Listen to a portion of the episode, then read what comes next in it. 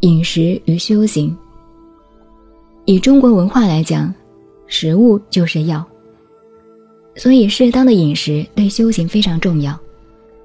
现代社会一般人都是营养过剩，因此妄念欲念特别多，修行更加困难。寺院里要求出家人过午不食，就是为了减少性欲和过多的妄念。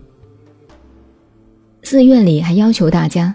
清晨三点到五点就开始做早课，因为这段时间属阴，特别容易梦遗。这样做可以帮助出家人避免漏精。所以，修行的很多做法和要求都是很科学的，不是随意制定出来的。辟谷断食是很重要的修行法门，但大家一定要明白其中的道理和方法，不要随便断食。不要因为饥饿而伤害了身体。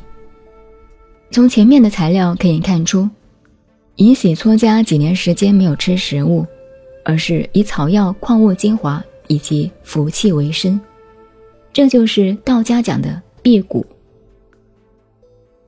密勒日巴也有类似的经历，他们之所以可以辟谷，以气为食，因为他们修气已经到达了相当高的境界。已经有了很高的三摩地境界，但即使如此，他们仍然经历了很多的艰难困苦，因为身体的四大还没有完全转化。虽然断食是重要的修持法门，但必要的时候也需要有营养的食物。像释迦牟尼佛，只有在吃了牧羊女供养的乳酪，恢复了体力之后，才能够悟道。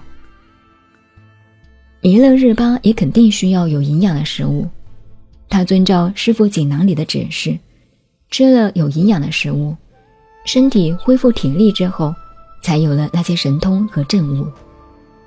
但他太久没有食物了，身体需要一段时间适应这种情况，因此刚开始的时候，弥勒日巴吃了妹妹带来的食物，心中妄念增加，感到迷惑，这是因为。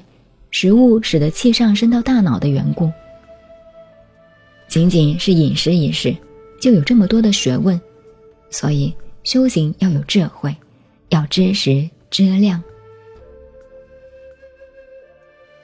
您好，我是静静找恩，微信公众号 FM 幺八八四八，谢谢您的收听，再见。